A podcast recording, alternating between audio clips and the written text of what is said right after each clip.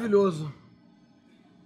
Professora Lúcia Helena Galvão, antes de tudo, só expressar minha admiração é, pela sua contribuição com a humanidade através das suas palavras e com essa maravilha da internet que permite a gente ter acesso a essas coisas e ao seu conteúdo. E eu queria primeiro é, trazer para superfície de muitas pessoas que, que não conhecem esse tal de Hermes. Qual é desse cara? Qual é desse cara? Me conta. É Qual é desse sujeito? É difícil- um sujeito, primeiro de tudo? Ele é um sujeito ou ele é uma, um mito, uma lenda?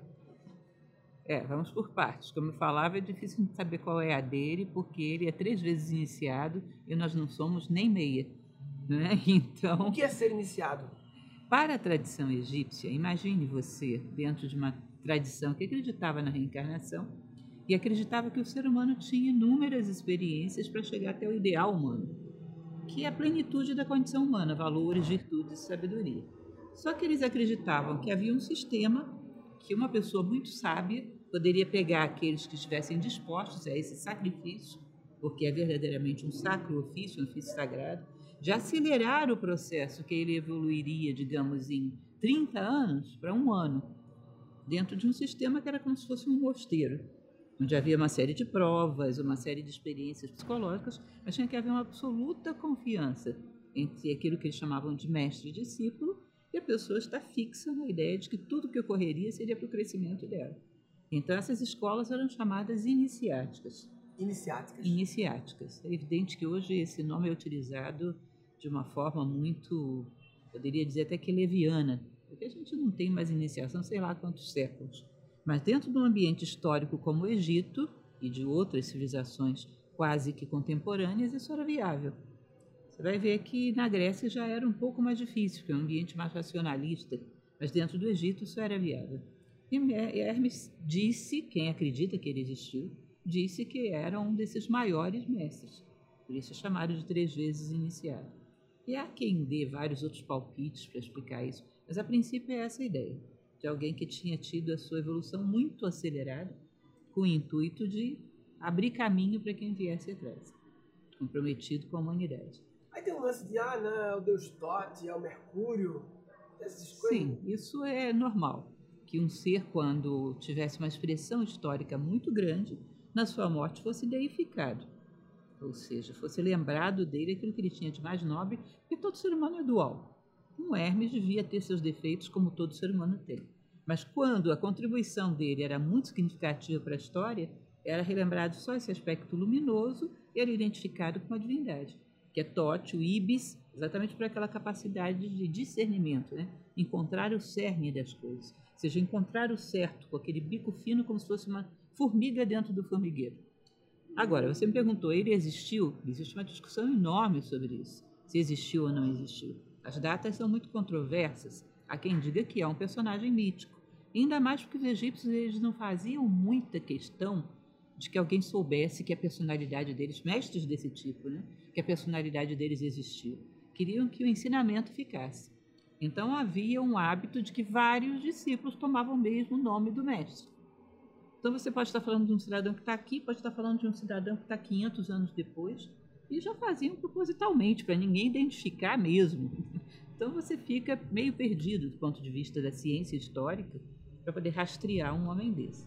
E aí ficou muito popular, quer dizer, muito popular não, mas relativamente conhecido as leis herméticas, né?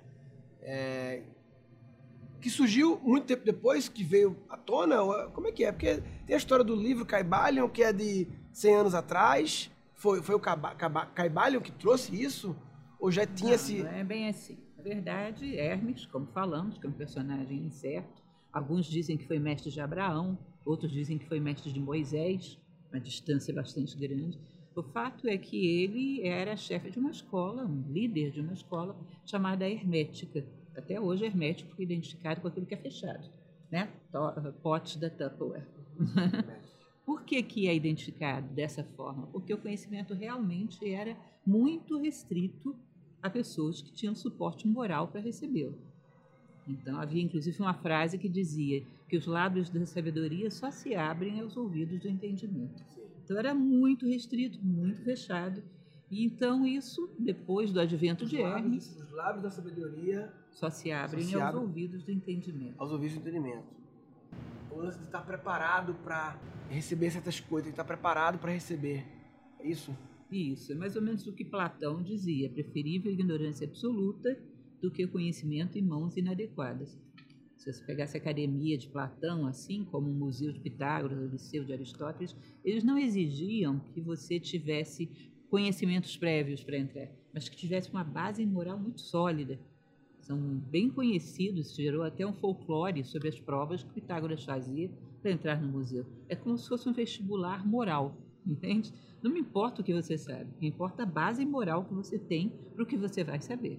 O resto a gente informa rápido. Tá? Então, vestibular que testa se a pessoa tem caráter, e não se ela tem conhecimentos prévios. Como é que se plantaria hoje em dia isso? Eu fico imaginando isso o tempo todo. Imaginando uma pessoa que publicasse no jornal, um empresário. Necessito de um funcionário não que tenha experiência prévia, mas que tenha solidez moral. Você percebe que se ele pega uma pessoa que tem muito conhecimento, mas não tem uma base moral, assim que ele vira as costas pode traí-lo, vender segredos da empresa, sei lá, roubá-lo. Agora, uma pessoa que tenha muito caráter, o conhecimento ele adquire, até porque as pessoas que têm caráter em geral são muito proativas, são muito interessadas. Agora, o outro que não tem, você vai botar ele para fazer um O cursinho de desafio é fazer avaliação, né? Porque o conhecimento prévio, você tem uns carimba aí que diz que você sabe, muitas vezes nem sabe, né? Como é que a gente. Isso. Esse é o problema do mecanismo, porque a ideia é ótima, mas quem vai testar seria uma pessoa que teria que ter ela também um caráter sólido. tá? Então a gente tem- teria que ter pessoas muito especiais para fazer esse tipo de avaliação. Um empresário, uma comissão de vestibular, como é que seleciona isso? É um pouco daquela música do Djavan, sabe lá o que é não ter e ter que ter para dar? Tem que ter alguém que tenha condições de fazer, que tem que ser ele também uma pessoa de muito caráter. Fecha parênteses, voltando.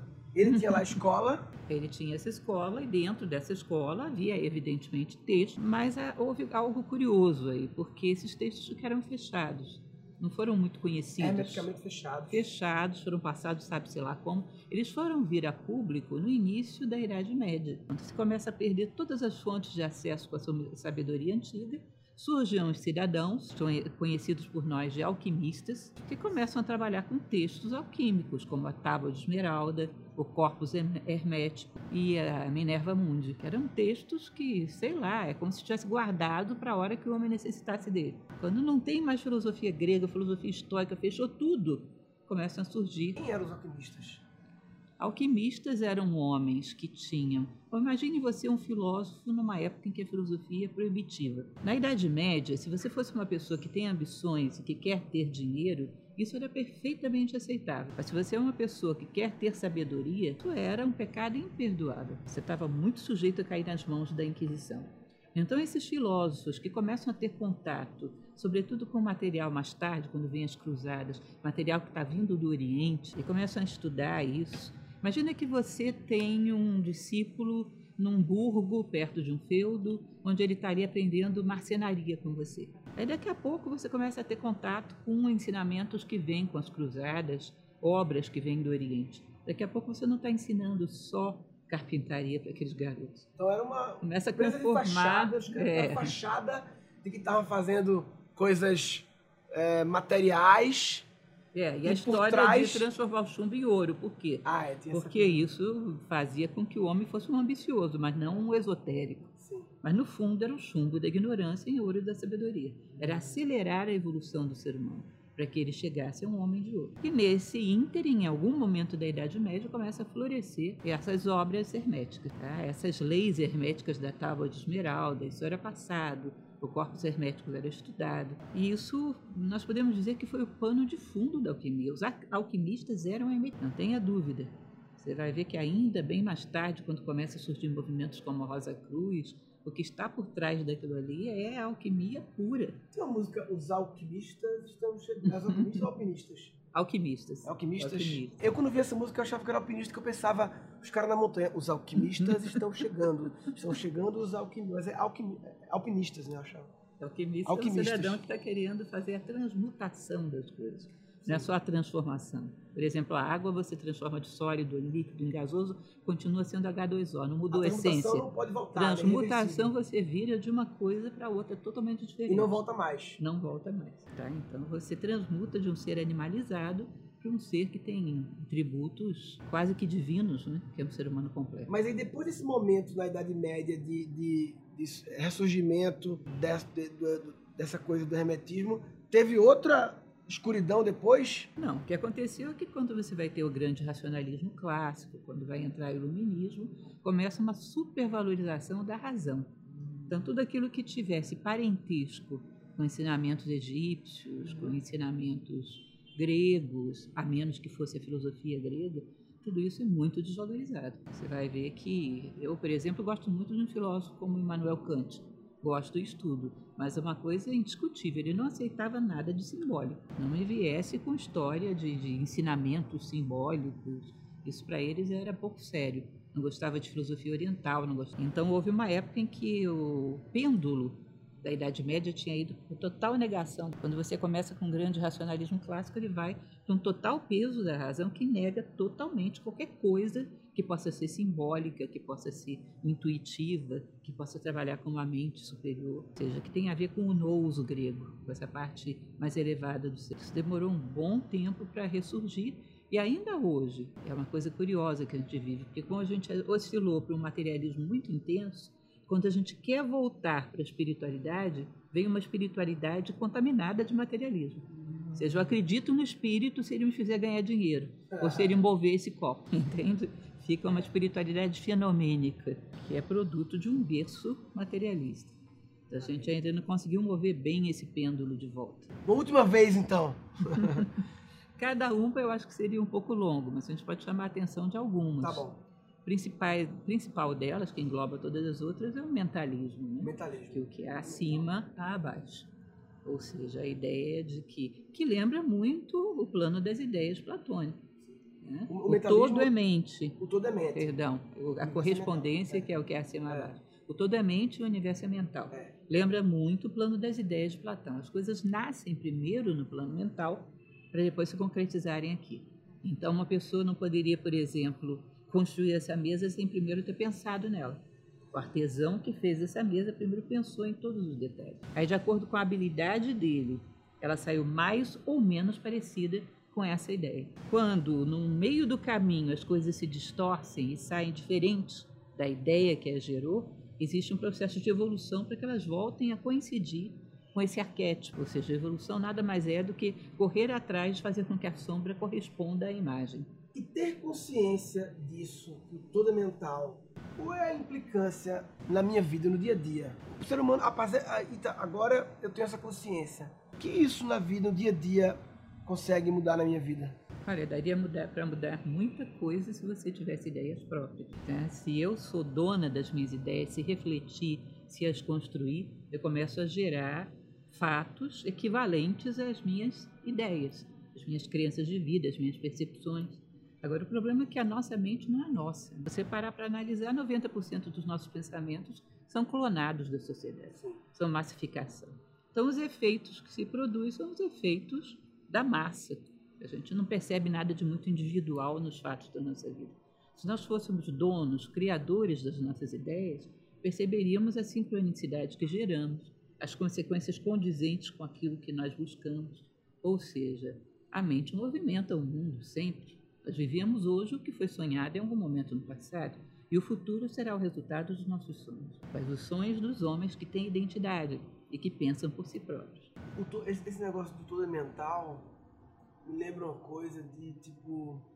Uma coisa que mudou minha vida foi quando eu comecei a estudar meditação e me falaram a primeira vez que eu não sou a minha mente, porque eu consigo observar a minha mente. E isso fez.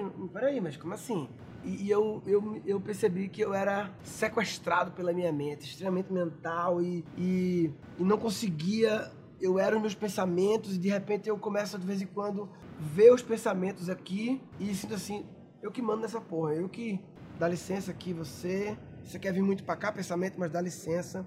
Com carinho, né? Sem agressividade com eles. O lance do todo é mental, muitas vezes, quando eu vi a primeira vez, me gerou uma confusão de o todo é mental, mas eu achava que, sabe, entende? qual é a relação do todo é mental dessa primeira lei hermética com o fato de que eu não sou a minha mente e posso observá-la? É porque você tem duas mentes. Agora que eu compliquei sua vida mesmo. Não sei se você já ouviu falar da tradição indiana Constituição Septenária. Não. Constituição Septenária diz que o homem é como se fosse um quadrado e um triângulo. Nesse quadrado você tem aquilo que eles chamam de quaternário ou personalidade para os gregos, onde você tem um corpo físico, energético, emocional e mental inferior, kamamanas. Esse mental inferior ele trabalha para movimentar você atrás das coisas que o teu corpo quer, que as tuas energias querem, que as tuas emoções querem. Ele é um espelho voltado para baixo, para buscar os teus interesses emocionais, físicos energéticos. Agora, existe um espelho voltado para cima, que é a mente pura. Então, o triângulozinho que tem lá em cima, que é chamado da essência humana, da tríade, poderia ser comparado a um self junguiano, ele tem mente pura, que é manas, budi, que é intuição, veículo intuicional, e Atma, que é vontade, essa determinação, essa vontade do ser humano, que é representada nos mitos como Excalibur, né? Uma vontade bem forjada, não existe nada que ele possa opor, atravessa uma rocha de ponta a ponta, onde há uma vontade, há um caminho. Então, a parte superior do ser humano, a essência humana, seria uma trindade, trinitária. Aliás, trindade, o número 3, sempre esteve em várias tradições associadas ao espiritual. Sempre. Então, essa mente superior ela é como um espelho voltado para cima. Da mesma maneira que a mente inferior, ou kama manas, fica o tempo todo trabalhando para atender os teus desejos, as tuas preguiças, a tua ambição, aos teus gula, aos teus apetites em geral, a mente superior fica voltada para cima, para atender o teu objetivo de uma existência que faz sentido, de ser fator de soma no mundo, ser um canal através do qual as leis do universo vêm ao mundo. Ou seja, ela trabalha para motivações superiores. Então, evidentemente, quando a gente olha a nossa mente, essa cama manásica, você vai perceber que ela é um produto meio aleatório. Quando você consegue vir um pouco mais profundamente, você vê a mente pulando para lá e para cá para atender aquela paixão, aquela curiosidade. Você diz, bom, você está louca, ela está louca, mas pode ser educada para obedecer à mente superior. Você pode fundi-las e fazer com que seja uma só. A partir do momento que você desenvolve a superior, ela vai adquirindo domínio sobre a inferior. Imagina, Platão. Como desenvolve a superior? Platão, uma vez, fizeram uma pergunta igualzinha a essa para ele. Não para ele, mas para o seu personagem, Sócrates, que ele respondeu da seguinte forma. Dentro de nós existe um ser humano amarrado a um animal. O ser humano quer ir para uma direção, o animal quer ir para outra. Só que eles estão amarrados. Um vai ter que arrastar o outro necessariamente. Quem vai arrastar quem? Aquele que estiver mais forte. E quem vai estar mais forte? Aquele que você alimenta mais. Maravilhoso. E como você alimenta, pensamento, sentimento, ação, tudo é alimento. Para um ou para outro. Ou seja, como é a tua rotina de vida? Que tipo de coisa você costuma consumir? É alimento para qual dos dois? Pensamento, sentimento e ação. Atrás de toda ação, por trás tem um, um pensamento. É isso? Atrás de todo pensamento tem um sentimento? Atrás de toda ação tem um sentimento, tem um pensamento. Mas por trás de tudo isso tem um eu, que é essa tua essência, que quer cumprir o seu dever humano no mundo. Uma essência que quer cumprir o seu Dharma, já que a gente está falando de filosofia oriental. Quer dar o seu recado ao mundo, que todos nós temos algo a contribuir para a história da humanidade.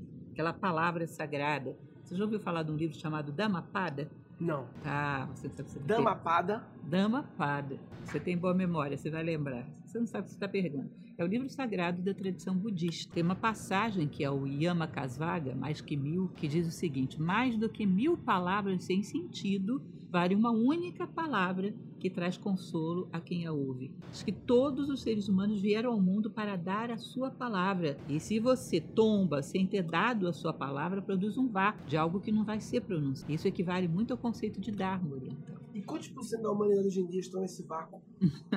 e quantos por cento estão conseguindo chegar na sua palavra? Olha, não dá para quantificar nesses termos.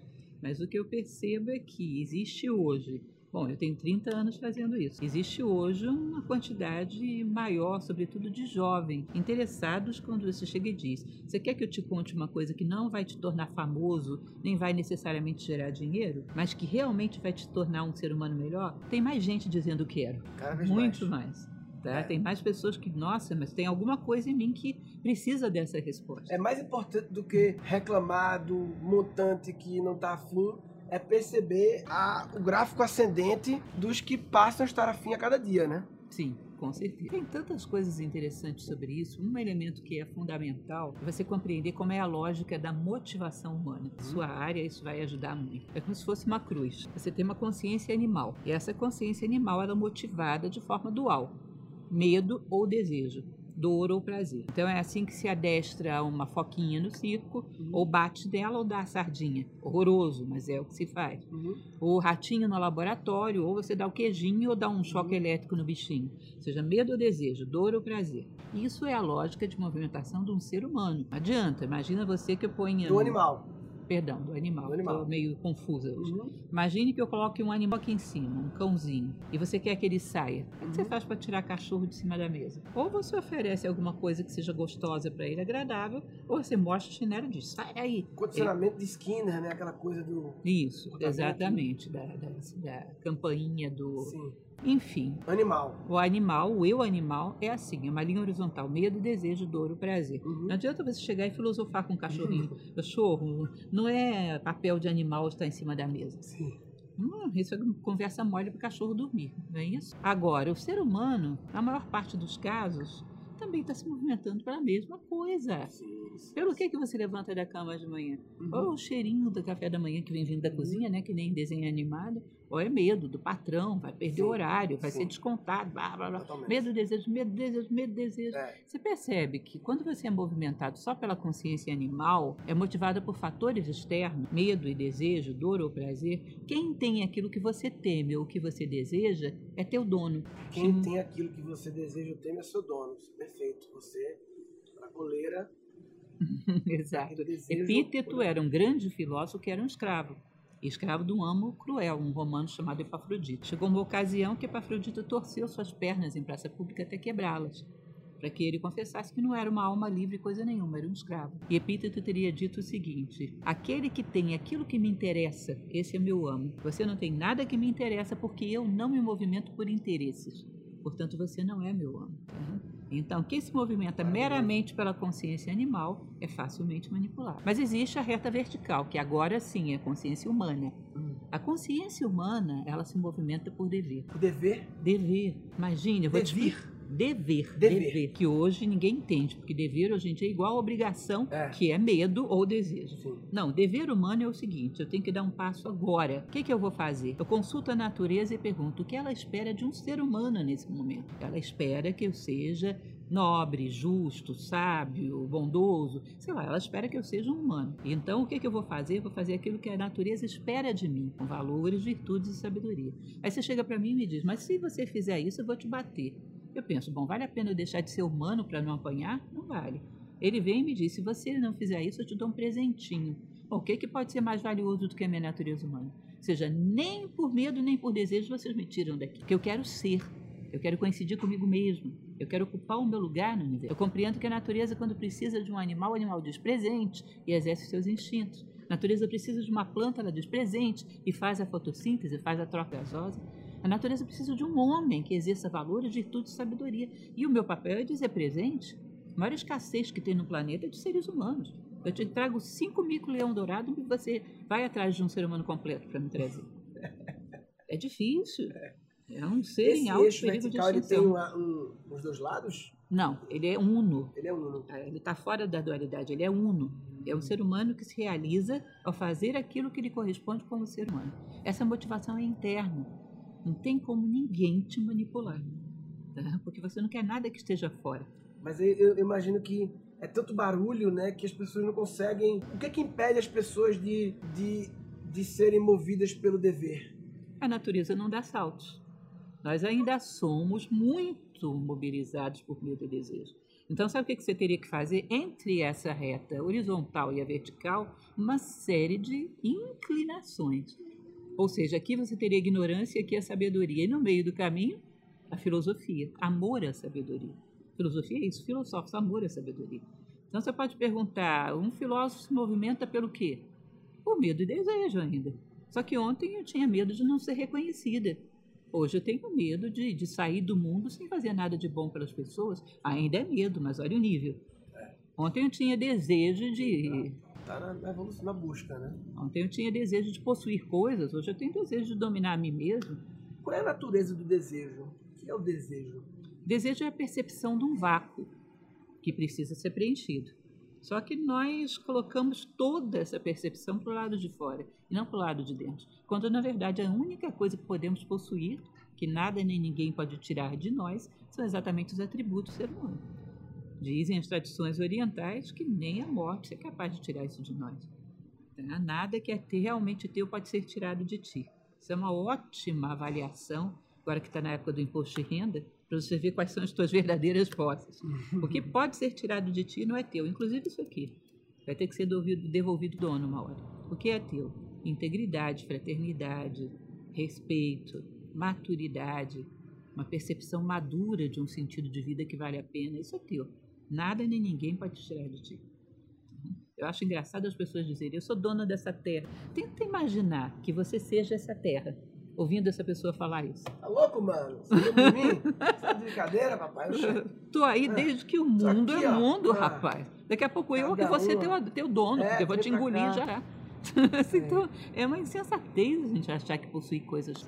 Mas por não ter vida interior, a gente projeta as nossas necessidades fora, como um espelho. Né? Quando você se vira para dentro, você percebe o que realmente te falta. Isso te dá um grande equilíbrio. Tá?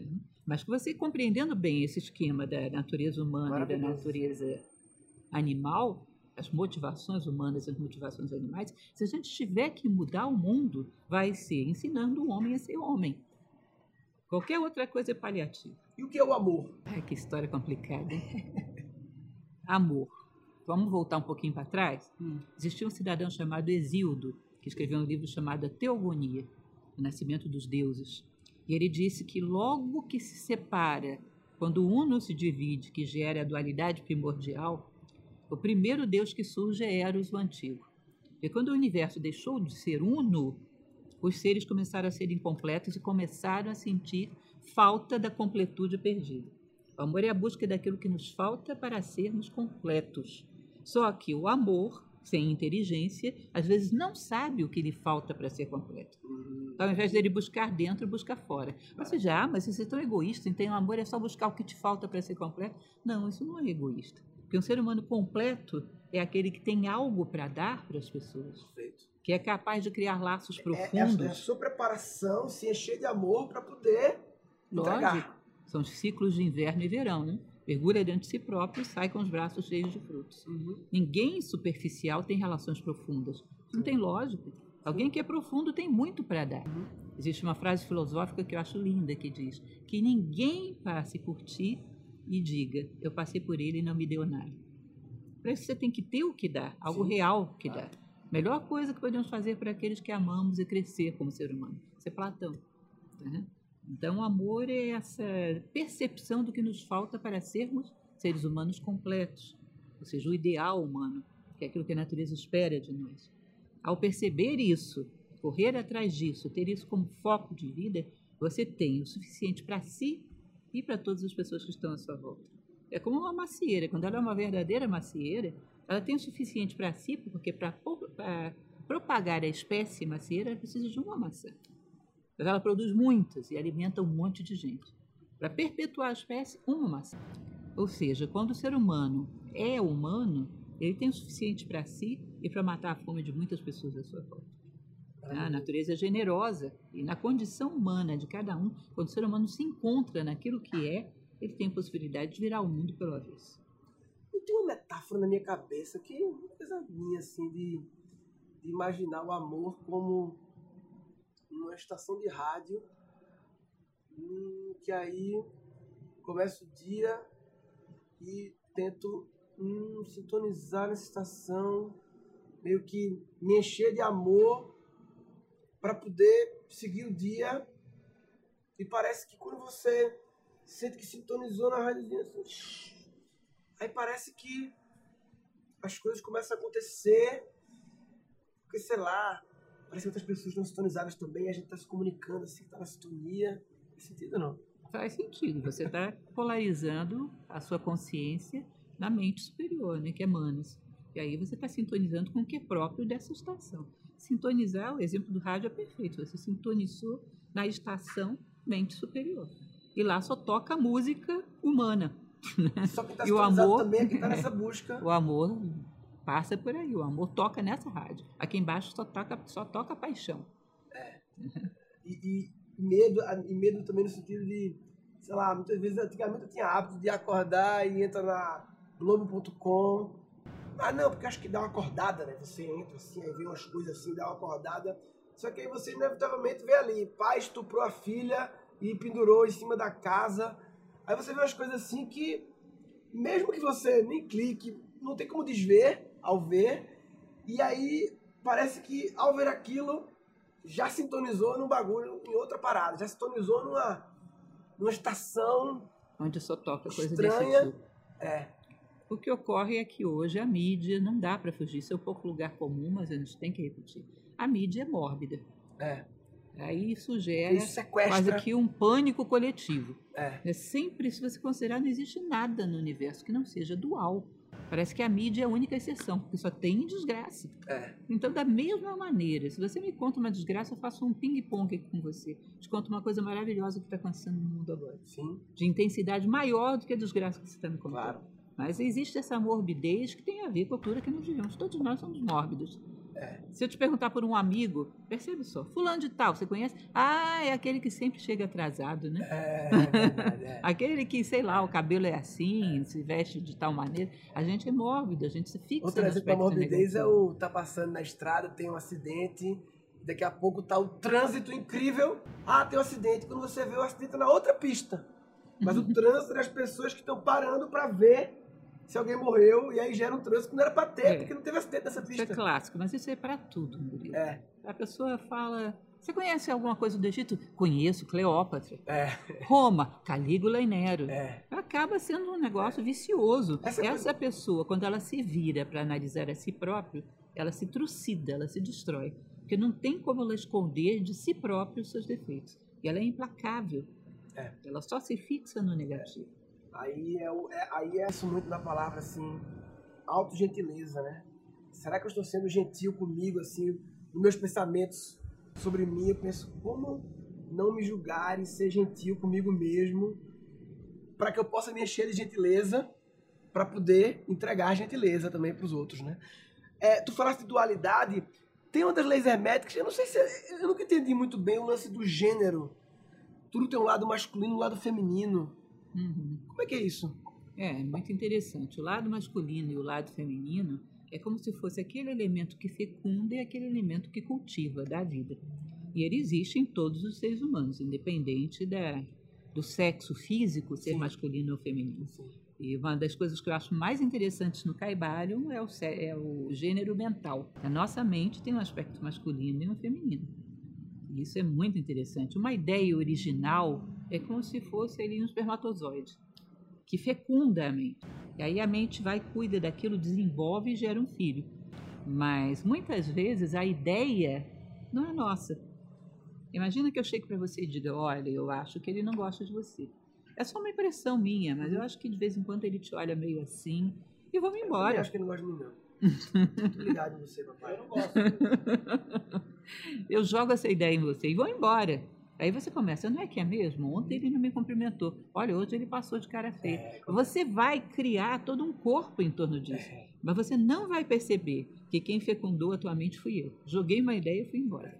Isso é a ferramenta da manipulação. É o ovo de cuco. O cuco destrói os ovos de outros pássaros e coloca o ovinho dele lá. Aí o passarinho fica lá chocando, quando nasce, nasce um cuco enorme que não tem nada a ver com ele. Ou seja, ele reconhece aquilo como seu filhote, foi ele que chocou. Isso é uma das formas mais eficazes de manipulação. Insufla uma ideia assim e vai embora. E a pessoa desenvolve aquilo e depois acha que aquilo é seu, porque ele gestou, mas ele não fecundou. Então tudo tem um gênero, tudo tem um, um agente que, que põe a semente e outro que cultiva, é isso? Não, o ideal seria que você fizesse os dois papéis. Ah, Se você tem ideias próprias. uhum. Se você é capaz de pegar um fato, refletir em cima dele e chegar à sua própria conclusão. Epíteto dizia: proteja a sua razão e ela protegerá você. Mas como é que eu sei se ela.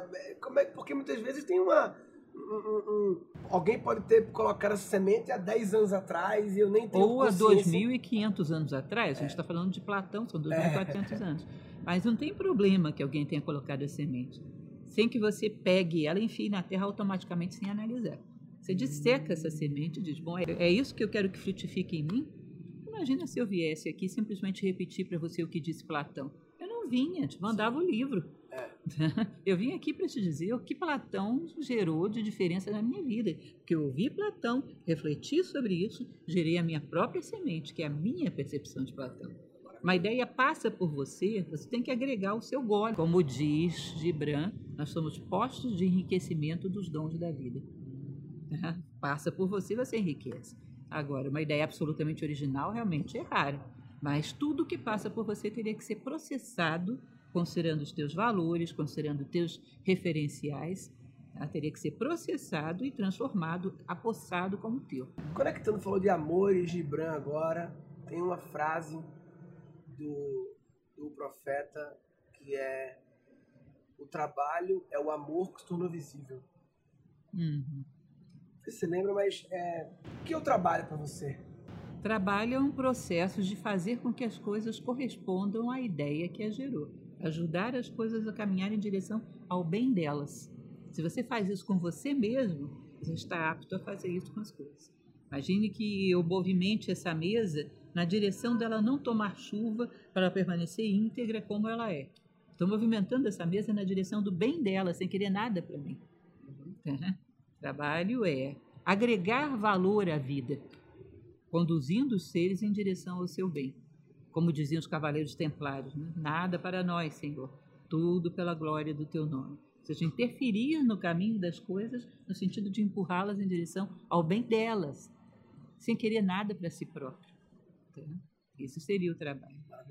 É claro, vão vir coisas que temos necessidade de sobrevivência, teremos que supri-las, mas não podemos ter o vício de olhar para as coisas sempre pensando o que vamos ganhar com isso. Uhum. Acho que é a linha divisória do amor humano é quando você para de olhar para as coisas e pergunta: para que, que isso me serve? Quando começa a olhar para as coisas e pergunta: como eu posso servir a isso? O trabalho é agregar valor para que as coisas se aproximem do bem e não para que se aproximem dos meus interesses. E tem uma, uma, uma das leis herméticas do causa e efeito, ação e reação, não é? É a lei do karma indiana, é a mesma coisa. Muito parecida com as leis de Newton, né? É. Só que num plano mais sutil. Karma diz que toda ação gera uma reação, da mesma maneira que ocorre no plano físico, também nos planos físicos. O seu pensamento, a sua palavra, a sua ação. Toda ação vai gerar um retorno equivalente, não punitivo, mas corretivo. Para correr os desvios, para corrigir os desvios do Dharma. É como se você imaginasse que você tem uma estrada, que é o Dharma. É a lei, os indianos chamam isso de uma maneira super bonita. É o braço de Deus estendido sobre o cosmos. É o Dharma, é a lei que leva todos os seres de volta para a unidade, que é o destino final. O próprio universo é versus unum, em torno do uno, ou seja, tudo de volta para casa, tudo de volta para a unidade. Tá? Isso é a década pitagórica, surge do um e volta para o um. Tá? Então, essa é a estrada, é o Dharma. Mas como nós somos seres livres, de vez em quando desviamos da estrada. Você imagina que tem aqui uns, uns, umas barreiras de elástico. Quando você bate nessas barreiras, elas esticam, esticam, esticam, até que você não aguenta mais, elas toem, te jogam de volta. Aí você desvia de novo. Você tem um acostamento de elástico desse lado também. Desvia, desvia, desvia, pumba, ele te empurra de volta. Ou seja, todo desvio da lei do universo vai gerar uma correção, mas não para te punir, para voltar para a estrada. Uma correção que às vezes pode ser dolorosa. Em geral, a correção kármica não é confortável, digamos assim, mas Agora, é necessária. Essa questão da causa, causa e efeito, é, mais recentemente ficou popularizado lei da atração, né? É isso não? É essa lei da atração, de que você atrai as coisas e tal.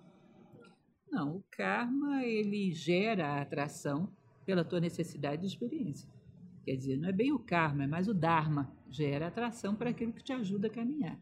Mas a lei de atração significa que as coisas, por afinidade, tendem a convergir para o mesmo ponto. É como se você imaginasse uma pirâmide. Todo mundo que está subindo em direção ao ápice está convergindo para o mesmo ponto. E por isso gera atração. Isso é geometria. Se você está se afastando de todo mundo, é sinal de que você está descendo. Não tem nem o que discutir. Não é isso? Então, por afinidade, as coisas tendem a se, a se Qual seria outra lei hermética que você acha que vale a pena trazer, que é relevante, que é aplicar? Todas são relevantes, mas que é a correspondência que eu até enunciei no início por engano, né? sim. né? Que é o que há acima há abaixo. Muito importante percebermos isso. Você olha, às vezes, na natureza, o que acontece em alguma coisa, você pode associar e entender um processo psicológico teu. Lei da correspondência te ensina demais sobre visão simbólica. Então, você está vendo, por exemplo, na janela da sua casa, uma tempestade violenta. Você percebe que a natureza ela é bela até quando destrói. Uma árvore se sacudindo com o vento é belíssima. É. E depois aquele tapete de folhas no chão, uma coisa maravilhosa. Aí você desvia para um prédio. Você percebe que às vezes o ser humano é feio até quando constrói. Aí você percebe nisso um retrato do Dharma. Por que, que a natureza consegue ser bela em todos os seus estágios? Porque ela trabalha segundo a lei da natureza. Trabalha conduzindo as coisas em direção ao bem.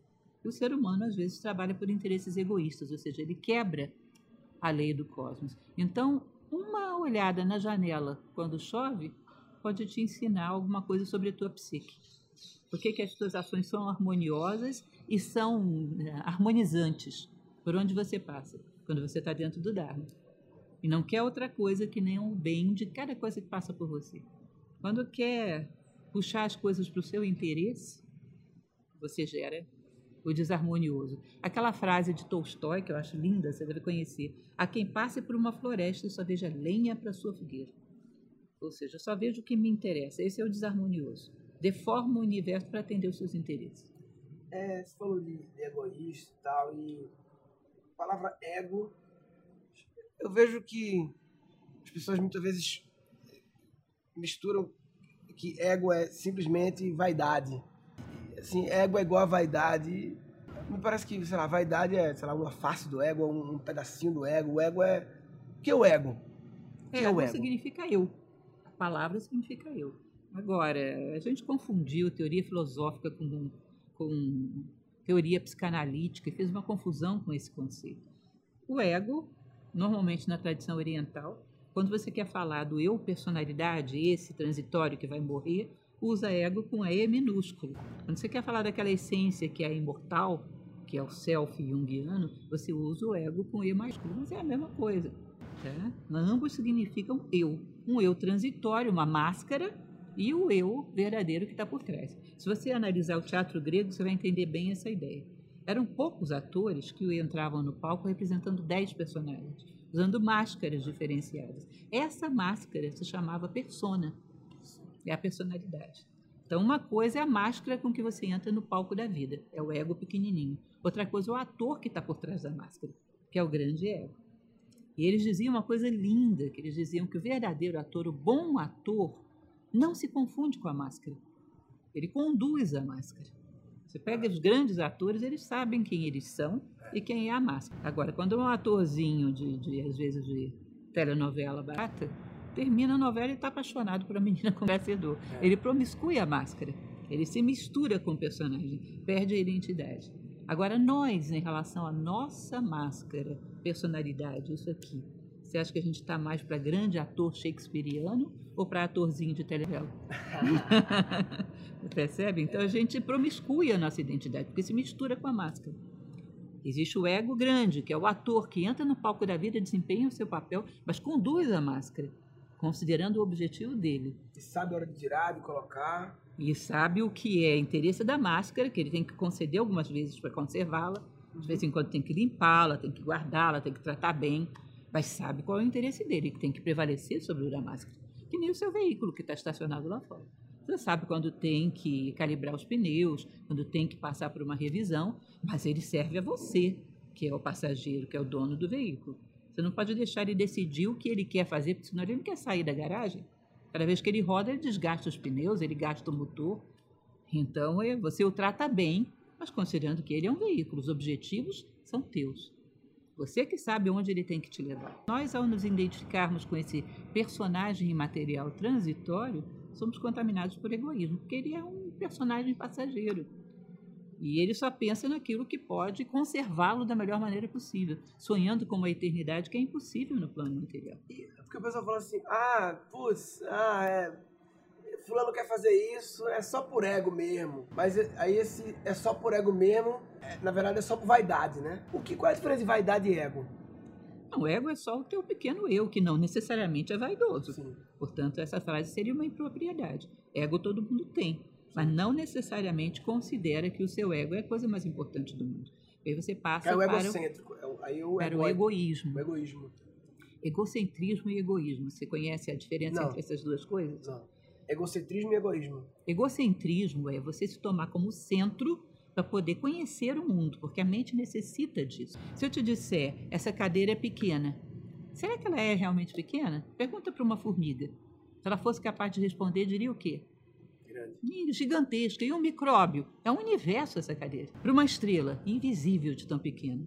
Então, para eu poder falar alguma coisa dessa cadeira, eu tenho que te dizer, ela é pequena em relação a mim. Com o passar do tempo, eu nem falo em relação Sim. a mim, mas está subentendido. Isso é grande, aquilo é pequeno, isso é macio, aquilo é resistente em relação a mim. Porque senão não tem como. Eu ia ficar uma hora aqui te dizendo, para uma formiga ela é grande. Eu sou o centro da Eu me tomo como centro para medir as coisas. as coisas. Agora, a partir do momento em que essa convenção se transforma numa realidade e eu me sinto realmente o centro, você passou para egoísmo. egoísmo. Então o universo passa a girar à minha volta. As coisas são boas quando me interessam, são ruins quando não me interessam. E o que é o egóico? Egóico é uma palavra não? O egóico é aquilo que diz respeito ao ego, que é. pode ser esse pequeno ego ou o grande e o ego. ególatra? Existe? Esse é o nome da pessoa que idolatra o seu pequeno ego, a sua personalidade. Agora, é muito interessante você entender essa ideia do egoísmo.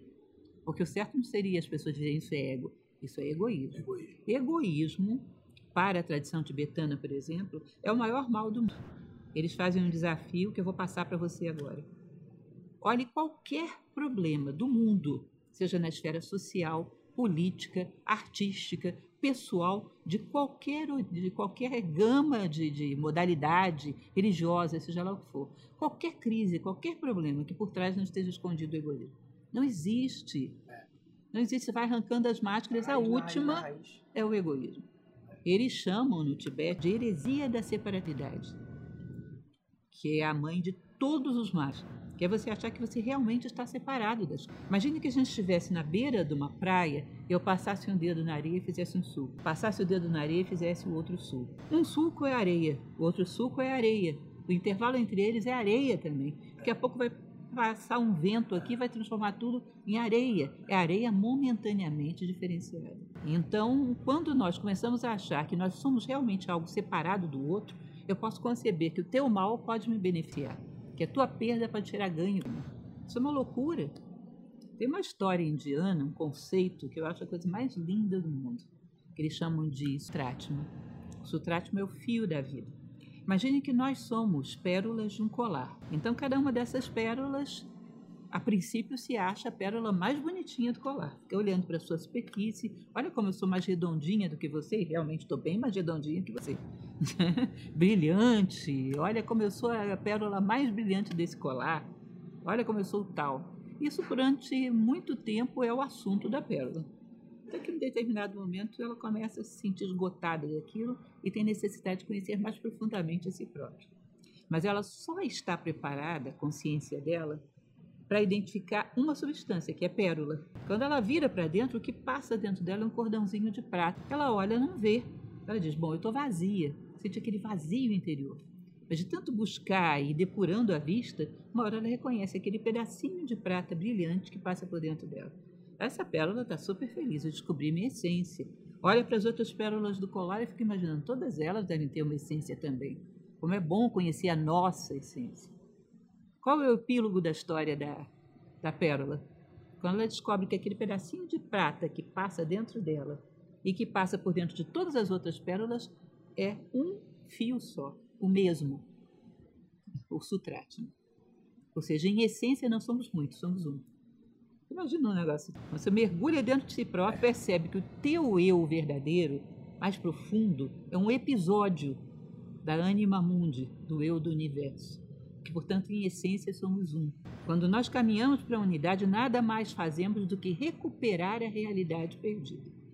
Crescer é recuperar-se, preparar-se para ver a realidade. Então, unidade é um sentido que não tem o que se discutir. E o egoísmo, então, é a contramão da unidade, que é te manter separado com essa ilusão que não existe, de que você é uma coisa, eu sou outra, existe um não eu entre nós, que faz com que aconteça com você coisas que não têm nada a ver comigo. Entende? Daí vem todos os males do mundo. Daí vem a violência, a manipulação, o uso do outro para te beneficiar, para os seus projetos pessoais. O outro se torna só um fornecedor de matéria-prima para os teus objetivos pessoais. É, para finalizar, a questão de criança. Eu ia perguntar antes que eu esqueça. Tu já estudaste professora é, Heráclito Sim, Éfesos? o obscuro, claro. É, é eu, eu li um livro de um cara de criatividade, Roger Von Eck, que ele analisa a obra de Heráclito, aquelas frases loucas, é, loucas assim. É, são pouquíssimas, né? A doxografia recuperou algumas frases. E qual é a sua visão do Heráclito? Qual era, do, qual era dele? Qual é desse Heráclito? Heráclito, o obscuro, assim como Parmênides e os pensadores pré-socráticos como um todo, eles estavam mais numa visão simbólica, mítica, do que o racionalismo da filosofia posterior. Então a linguagem deles lembra muito aquilo que vinha antes, o pensamento egípcio, o pensamento indiano. Então eles sugerem, através de paradoxos, através de questões incompreensíveis a princípio, verdades que o homem não seria capaz de confrontar através da razão. Então, uma passagem muito bonita de Heráclito, uma das suas, um dos seus fragmentos, que ele diz o seguinte: os que velam têm um mundo em comum, os que dormem voltam aos seus mundos particulares. Você entende isso? Não, os que velam. Os que estão despertos, os que velam têm um mundo comum. Um Ou seja, comum. quem desperta para o sentido da vida está com os outros, vê os outros, é colaborativo. Uhum. Aquele que está adormecido na ilusão da matéria está vivendo dentro da sua bolha de egoísmo, isolado. Você só está com o outro quando desenvolve algum nível de lucidez, que a lucidez te perce- permite perceber a unidade. Mas ele coloca as coisas de uma forma que, se você não mergulhar dentro de si próprio, não fizer uma reflexão, não faz nenhum sentido. Então, como se fosse uma pedra de tropeço para que o racionalismo mais superficial, mais banal, se detenha ali e você continue com um aspecto de mente superior, de intuição, que te permita aprofundar mais dentro de você. Acho que Heráclito foi o primeiro twitteiro, né? Twitter, que ele deixou só frasezinha, né? Acho na verdade, o participando do que, Twitter. na verdade é que os pré-socráticos perdeu-se quase tudo, né? O próprio poema de Parmênides, que é o meu pré-socrático predileto, é, são fragmentos. É um dos que mais deixou coisa, foi Parmênides, que é o poema. Mas ele foi o que se recuperou. Você está falando aí de 600 anos antes de Cristo. Então, muita coisa foi distorcida. A própria doxografia, às vezes, não é muito confiável. Tem 20 frases. Aí lá pela distância descobre que duas não é dele, três. Então sobrou muito pouca coisa. Não é que ele fizesse Twitter. Professora, crianças, como é que a gente faz para trazer. Que aí hoje em dia a gente está fazendo com que adultos de 30, 40, 50, 60 anos comecem a entender filosofia de verdade ou, ou- ou- ou fazer questionamentos filosóficos, né? E, e aí eu vejo que é uma, uma dor, né? O cara, depois de tanto tempo, ter que entrar nesse mundo. Como a gente faz para trazer isso desde cedo, né? Tornar o, o, o- a, a, observação, a auto-observação e o questionamento filosófico como uma coisa natural daquele ser que talvez já seja natural do ser criança, mas perde-se, né? Como, como trazer isso desde cedinho? Tá, eu vou te responder isso, mas você me permite fazer só uma correçãozinha de uma coisa que você falou? É muito importante que você perceba que o tempo não é uma coisa tão simples assim. Uma pessoa de 60, 65 anos entende a filosofia agora. Ah, não dá mais, dá para fazer muita coisa. Sim.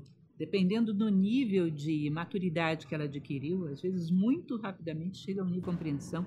O tempo não é tão objetivo assim. Sim. Hoje existe uma certa obsessão, por exemplo, temos que educar a juventude. Não adianta mais investir numa pessoa madura. Olha, cuidado com isso. O tempo é muito relativo. Sim. Você pega uma pessoa que aos 60 anos despertou Em cinco, ela faz o que um jovem não faz em 50. Maravilhoso, é verdade. o tempo, você teria que se perguntar quantos, quantas horas tem o seu dia, quantos minutos tem as suas horas. Tá? Uma pessoa que sintetizou um nível de maturidade, que saiba se movimentar dentro do tempo, você dá um ano a ela e ela muda o mundo, vira de cabeça para baixo. Mas hoje vivemos um paradoxo de achar que não vale mais a pena investir numa pessoa numa certa idade. Isso é uma bobagem. Uma bobagem. Eu vejo pessoas entrando para fazer filosofia nas mais diversas idades e, e não corresponde à idade física, mas à idade interna, maturidade, citrinitas dos alquimistas, que era a obra em amarelo, o homem maduro. Quem tem isso, tem a idade que tiver, vira o mundo de cabeça para baixo com o tempo que você der para ele. Verdade. Eu recebo mensagens de pessoas assim, ai, acho legal essas coisas aí, criatividade, não sei o quê, mas assim, eu já tenho, já tô para lá dos 40. Acho que para mim, você é louco, assim, para mim eu acho que já deu, né? Tô enferrujado. Então existe, as próprias pessoas, elas você tem 42 anos, é, já, já desistiu da vida já, a bandeira branca da vida já. E elas mesmo já, muitas vezes, não acreditam na, na potência delas, né? É, conta-se muito de Júlio César passando maduro já diante da estátua de Alexandre Magno e dizendo como ele invejava aquele homem que aos 18 anos já tinha dominado o mundo conhecido da época. E Júlio César, depois dessa passagem, foi lá e fez muito mais do que Alexandre tinha feito. Sim. Então, olha, cuidado para não caírem nessa ilusão que colocam na nossa cabeça. Tempo não é tempo de relógio. tempo é tempo de consciência, que isso pode estender ou abreviar do jeito que você quiser. O tempo é um mistério. Ele não é uma realidade contábil do jeito que a gente imagina. Tem dimensões dentro do tempo. Quando você coloca consciência dentro do tempo, ele te, ele te surpreende. Você pode pegar uma pessoa como a própria Cora Coralina, que resolve escrever poesia idosa e virar o mundo ao avesso mais do que um jovem que tivesse escrito a vida inteira. É. Agora, o que você me perguntou em relação às crianças, Sim. as crianças elas já têm uma predisposição a ver de forma simbólica. E aí, por isso, os contos de fada e tudo mais. É perfeito para você trabalhar com mitos, para trabalhar com contos, para trabalhar com fábulas, para ir semeando nelas a ideia de que valores são a coisa mais importante do mundo. Deixa eu te dar um exemplo, um exercício que a gente faz, que nós em Nova Acrópole trabalhamos com filosofia a partir dos 4 anos de idade. Né? Imagine mas, que. Só para trabalha com filosofia na Nova Acrópole, mas vai nas escolas, as crianças. Não, as escolas mais. Claro, que temos escolas muito pequenas, que não têm condições para isso. As escolas já mais antigas, mais bem firmadas, Normalmente a gente tem um trabalho que é filosofia para os filhos dos alunos que se interessem. Uhum. É claro que não dá para você fazer filosofia com uma criança se o pai não concorda. Sim, né? claro, então, os filhos dos alunos uhum. a gente faz filosofia. E trabalhamos não só com histórias, com contos, com teatro, para que eles fixem a ideia dos contos, mas também com exercícios. Imagine que você tem um grupinho de cinco crianças e você dê para uma delas para servir o suco, da jarra de suco. E só tem suco ali suficiente para quatro crianças. E ela tem que sentir que é melhor, se tiver que faltar para alguém, é uma honra que falte para ela. Porque honra é mais gostoso do que suco. Entende uma coisa desse tipo? Honra é mais gostoso do que suco. Ou seja, você vai trabalhando, colocando no imaginário dela valores que ela tem uma possibilidade de assimilação muito profunda e muito rápida. Maravilha. Aquilo para ela é maravilhoso, é heróico. Ela vai guardar aquilo pelo resto da vida. Né? Então você trabalha muito com o simbólico.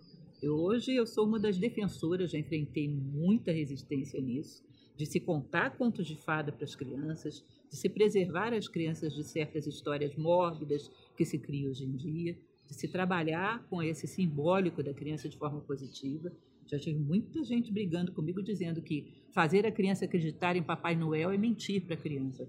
Ora, tenha santa paciência. Mentir para a criança e dizer a ela que quem mais tem dinheiro é melhor, é. que ela vai ser mais feliz se tiver mais dinheiro. Uhum. Isso é mentira. Papai Noel é o Senhor vestido de vermelho no meio da neve. É o coração, é o aspecto espiritual no meio do frio do materialismo. Isso é uma verdade. Ele nos presenteia quando nós nos dispomos a nascer, que é o Natal.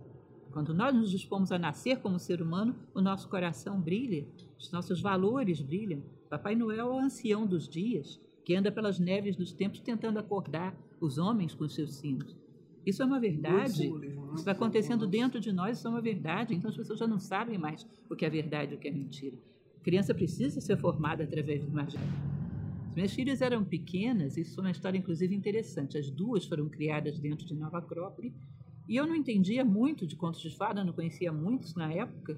Eu contava para elas na forma de contos a história do Buda, a história do Platão, a história do Bhagavad Gita. Gente, como aquilo para elas tinha todo o sentido. Às vezes eu percebi que elas estavam entendendo mais do que eu. tinha todo o sentido. Eles vibravam. Nunca dormiam, ficava com uma insônia danada. Mas era fantástico aquilo. A minha filha, depois que cresceu, escreveu um livro baseado nessas histórias, inclusive. Mesmo? Transformando grandes personagens da filosofia em contos de fada. Histórias para despertar. Então, a criança, para você trabalhar com essa mentalidade simbólica, é fantástico. Depois, para você trabalhar com o simbólico com o homem adulto, você precisa tirar aquela pá de cal que a cultura colocou. De dizer que aquilo é infantil, aquilo é perda uhum. de tempo. Porque o simbólico é uma dimensão mais maravilhosa que a gente tem. É a intuição, é Budi dos indianos. Sim. Você fala muito despertar, né? Eu gosto dessa palavra, adoro essa palavra despertar. E muitas vezes algumas pessoas despertam porque tiveram acesso a algum conhecimento, alguma coisa, algum diálogo que fez. Mas aí quando elas olham ao redor, todo mundo está dormindo. Até o próprio marido, mulher, o pessoal do trabalho. Aí dá um desespero assim de. Pessoal, acorda aí, pessoal. Pra gente fazer um negócio aqui, o pessoal não quer acordar. E aí a pessoa acaba voltando a dormir. Porque tá, tá ruim assim, entendeu? É melhor, é melhor. Os que velam têm o um mundo em comum. É. Os que dormem voltam aos seus mundos particulares. É. Se ela insistir, lutar por permanecer desperta, daqui a pouco vai achar os que velam. Sim. E junto com eles vai poder fazer um bom trabalho para é. despertar os que estão adormecidos. Mas há uma coisa importante que você precisa entender: a natureza não dá saltos. Todo mundo tem o seu momento que não é de uma hora para outra. É isso.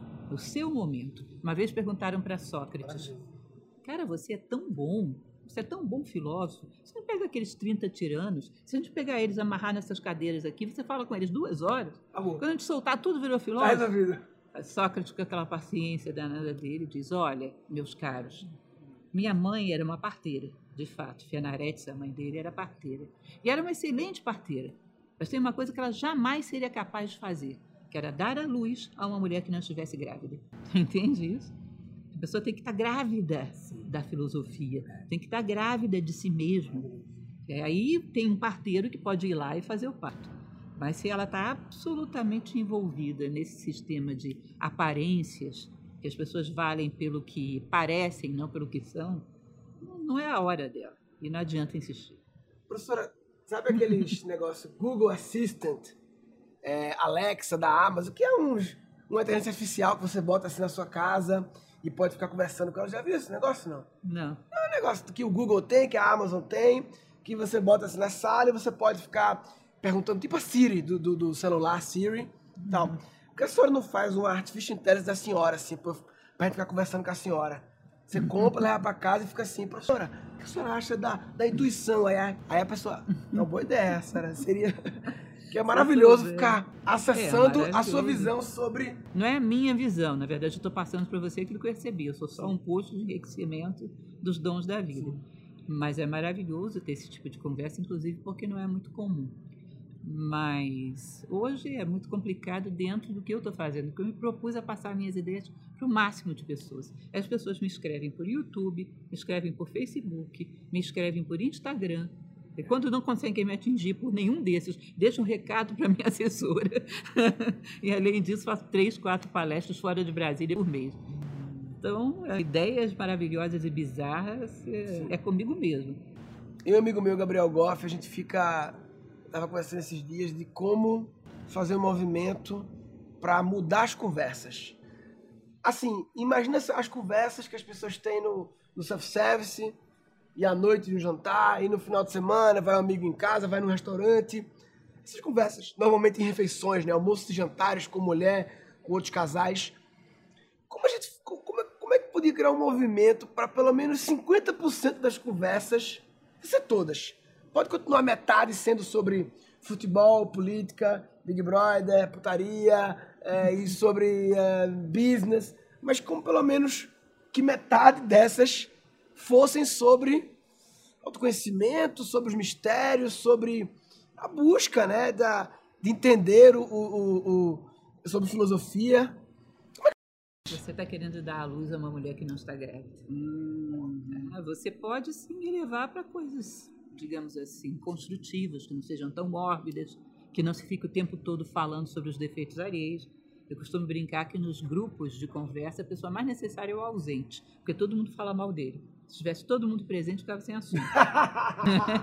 então você pode evitar esse tipo de coisa, dá para melhorar o nível da conversa. Uhum. Mas esse nível Mas aí que você. Sal, não, a natureza esse nível que você está falando, você precisa ter um interlocutor interessado. E olha, você tem que tirar completamente qualquer rótulo do que seja um interlocutor. Não pensa que você vai pegar um público de alto nível. É, social. intelectual, social, seja lá o que for, que aí você vai ter um público interessado. Não necessariamente. Olha, rapaz, são 30 anos dando aula. Já peguei públicos altamente, com nível de formação assim, escolar, é. acadêmica, altíssimo, e ficarem absolutamente desinteressados. A pessoa que está perceptiva, interessada no conhecimento. Lembra do Dhammapada que eu te falei? Uhum. Tem uma passagem no Dhammapada que é o Balavaga, sobre os tolos. Ele diz o seguinte, que o homem perspicaz, ele se comporta como se fosse uma língua em relação à sopa. Ele está em contato com a sopa e percebe a sopa. O tolo é aquele que se comporta com a sopa como a colher. Está em contato com a sopa, mas não sabe nada da sopa. Quando é um mero intelectualismo, ele está em contato com conhecimento anos a fio mas não tem profundidade, não tem percepção e às vezes não tem nem interesse. Tá? Não tem nada a ver então com quem tem muita escolaridade, Sim. mas quem está realmente interessado. A mente de aprendiz, né? Está realmente sedento. Sedento. sedento e disposto a questionar até o que sabe, né? Tipo assim, se aqui tiver alguma coisa que questiona que eu sei, ok, eu boto para dentro. Vou te contar uma historinha que você vai adorar, uma história zen. Que havia um homem que era muito sábio, um mestre zen, e todo mundo queria ser discípulo dele. É, tinha um jovem que estava particularmente interessado. Ele pensou: eu vou pedir para ser discípulo dele e vai me perguntar por quê. Dependendo dessa resposta, você aceita ou não. Aí ele começou a treinar na frente do espelho. Viu? Essa não, essa não está boa. É, não, não, essa ainda não. Essa, essa vai dar. Essa vai ser legal. Treinou caras e bocas, foi lá falar com o mestre. Mestre, eu quero ser seu discípulo. Pois não, meu filho, mas por que, que você quer ser meu discípulo? Sabia que ele ia perguntar isso. Aí ele fez aquela cara, fez todo aquela, aquele teatro. Ele falou: Eu quero ser seu discípulo porque eu tenho um desejo ardente de Deus, uma necessidade desesperadora de Deus. Aí o mestre ficou pensativo, levantou, começou a caminhar e chamou ele para junto. Deve ter dado certo, né? Aí o mestre foi caminhando em direção a um rio, ajoelhou na beira do rio, pediu que ele se ajoelhasse também. Isso deve ser uma cerimônia, ele deve estar me aceitando. Aí, quando ele menos espera, o mestre pegou a cabeça dele e fum, enfiou dentro do rio. E segurou. E ele começa a se debater. E ele segurou. Ele começa a ficar desesperado. Aí o mestre solta. Ah, que isso, mestre? Você tá louco? Tá querendo me matar? Calma.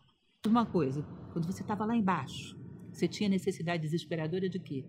De respirar, é claro. Quando você tiver necessidade desesperadora de Deus, que nem você tinha de respirar lá embaixo, você me procura que eu te aceito. Sabe o que é uma coisa que você não tem motivação para levantar da cama pela manhã se você não tiver respostas? É aquele vazio que, se você não encontrar uma resposta hoje, o hoje não valeu. O que te tira da cama é a esperança de encontrar uma resposta, poder comunicá-la, ter alguma coisa para dar para as pessoas. Esse nível de necessidade que pode estar em qualquer pessoa. Esse nível de necessidade dá uma conversa maravilhosa. Eu já encontrei nos lugares mais inusitados, nas pessoas que eu menos esperava. É. Eu tive uma das melhores conversas ultimamente, foi no festival nos Estados Unidos, Festival de Inovação, SSW, duas mil palestras ocorrendo, um monte de gente do Brasil todo, um monte de gente sabida do mundo todo, né, né, né, e num homeless na rua, morador de rua, comecei a conversar e o cara começou a falar de Castanheda, do Juan, contar história, falar umas histórias dele. E eu fiquei, menos espera, você tem uma, uma troca com um homeless da rua às três horas da manhã, maravilhosa, né? Você sabe, a primeira pessoa que eu ouvi filosofando na minha vida, eu era pequena, era minha avó. Ela era, tinha vindo do Nordeste, era uma senhora totalmente analfabeta. Ela pegava o arrozinho com feijão dela, fazia uns bolinhos assim, ia para um canto do quintal matutar. Ela ficava lá matutando. Meu avô dizia: Olha, chega perto dela agora não, menino, porque ela está matutando. e ficava lá, comia seus bolinhos de arroz, pensando na vida, olhando. Quando vinha, vinha com um monte de coisas, um monte de reflexões geniais. Ela era a senhora dos ditados, tinha ditado para tudo. Mas era uma pessoa tão madura, tão esperta, tão perspicaz. Não sabia ler nem escrever. É a lembrança quando eu tenho da minha infância do que foi significativo. Essa senhora, no canto, pensando, refletindo. Ela gostava da solidão. Ficava pensando, refletindo e vinha com coisas brilhantes. Gostar da solidão, eu vejo pessoas que elas não aguentam a solidão. Assim, parece que elas começam a ficar sozinha e, e fica parece que tem medo de si mesmas assim, Isso. né? Está desacompanhado de si próprio, vai estar sozinho em qualquer ambiente. Tem mais solitários em, na grande São Paulo do que numa cidade de 10 mil habitantes. Não é falta do outro, é falta de si próprio. Então ela usa o outro como fuga para não confrontar consigo mesmo e encontrar o vazio. Ela está dentro de casa sozinha, a vizinhança toda sabe, porque ela liga TV, o computador, o rádio e ainda vai para o telefone. Tem medo do confronto. Distrair, né? Distrair para não entrar para dentro, né? Então tem que ter um barulho. É Muitas vezes as pessoas estão com barulho mental e aí querem curar o barulho com mais barulho. E não com silêncio, né? Querem curar com. A Netflix, na verdade, né? elas têm angústia, uma angústia que vai encontrá-las no travesseiro. Um vazio de não ter feito nada que ela sonhava fazer, ou de não ter nem sonhado. Uma necessidade de dizer que veio, e isso está dentro dela, como se fosse uma mãe que não, de, não quer deixar a criança nascer mudando de assunto, nada a ver, eu lembrei agora. Tu, tu gostas e tu conheces o Enneagrama, aquela. Sabe Enneagrama, não? Sim. Mas... Enneagrama? Sim, mas não trabalho particularmente não. com isso, não. Mas conheço, sim. O Enneagrama tem uma história, uma história mística por trás, mística, assim, sei lá, misteriosa, um negócio que eu não conhecia esse lado. O Enneagrama, até um dia desse, pra mim, era um testezinho comportamental da internet tempo me deparei com uma, uma história mais profunda e mais. O que foi que fez com que você não fizesse o mesmo destino dos jovens da sua idade? Entrasse numa máquina de produção de jovens bem-sucedidos? O que foi dentro de você que te impediu de fazer isso? A minha resposta de impulso seria dizer que foi a liberdade que meu pai e meus pais me deram de eu poder ser eu. Mas e como você perguntou de dentro de mim, eu já fiquei, hum, então. Você acha que qualquer jovem que tenha liberdade faria hum, uso sim. dela da forma como você fez? Hum, liberdade, mas talvez muitos não fariam. Houve alguma porque... cobrança, alguma sede, alguma necessidade? Você já identificou isso? Quem foi o motor imóvel? Tal, talvez eu não sei se, em função da liberdade que meu pai me deu, eu comecei a fazer experimentações na época lá do começo da internet e isso me deu reconhecimentos muito jovem e lá atrás eu fui movido pela busca pelos reconhecimentos, achei legal, achei sexy ser um menino prodígio com 13 anos e fui em busca só desse reconhecimento, só dessa aprovação, desse de perpetuar esse rótulo, rótulo. Que de... hora se tornou mais do que isso? E, pois é. E aí, nesse caminho que talvez a princípio era tortuoso, tortuoso assim, viciado do externo, em algum momento. Você começou a pensar não em só em se projetar, mas em dar alguma coisa para as pessoas. É engraçado porque eu acho que talvez, acho que foi na primeira vez que eu saí um pouco da comédia e comecei a falar sobre, eu acho que talvez foi na primeira vez que o feedback que eu comecei a receber deixou de ser muito engraçado e começou a ser, tu fala essa parada que despertou. E aí eu acho que foi muito próximo isso, isso faz 5, 6 anos, do meu interesse já tinha, já era casado, de querer ter filhos, que desde que a gente casou era um foco. E talvez uma visão egoísta de que, tipo, se eu quero colocar filhos no mundo, se é egoísmo, acho que é, né? Eu preciso ajudar a construir um mundo possível para os meus filhos. E então, se é possível colaborar no despertar das pessoas, eu talvez colaboro no mundo possível para meus filhos quando você pensou em ter filhos, será que era só filhos físicos que você queria? Sim. De uma certa maneira você está fazendo filhos de inúmeras outras formas. É. Às vezes a gente não entende bem quais são as nossas necessidades. Né? Queremos é. filhos. Que filhos? Só do corpo? Porque não é só o corpo que procria. É. Às vezes, sem querer, a verdade por trás das nossas intenções começa a gerar frutos. E os nossos frutos mostram quem somos para nós mesmos. Você tem gerado filhos em outros planos. Maravilhoso. Obrigado, sensacional. Obrigado pelo seu tempo. Muito honrado e muito feliz de da sua mensagem estar tendo ressonância, vibrando e indo por aí. Conta comigo na, na sua jornada. Tamo junto. Muito obrigada. Valeu. Maravilhoso! Você curtiu esse episódio? Se você curte o Guncast, eu quero te pedir dois favores. Um favor, recomenda para os amigos tanto o Guncast, tanto esse episódio, como o meu podcast, como podcast em geral. O segundo favor é para você fazer um comentário sobre esse episódio lá no guncast.com.br. Eu falo, falo, falo aqui e não tenho retorno muitas vezes das pessoas, e o comentário lá do guncast.com.br é uma forma de eu poder ver o que vocês estão pensando, o que vocês concordam ou não concordam, o que acharam ou que não acharam. Então, ficaria muito feliz mesmo em ver um comentário teu no gancast.br. É nóis!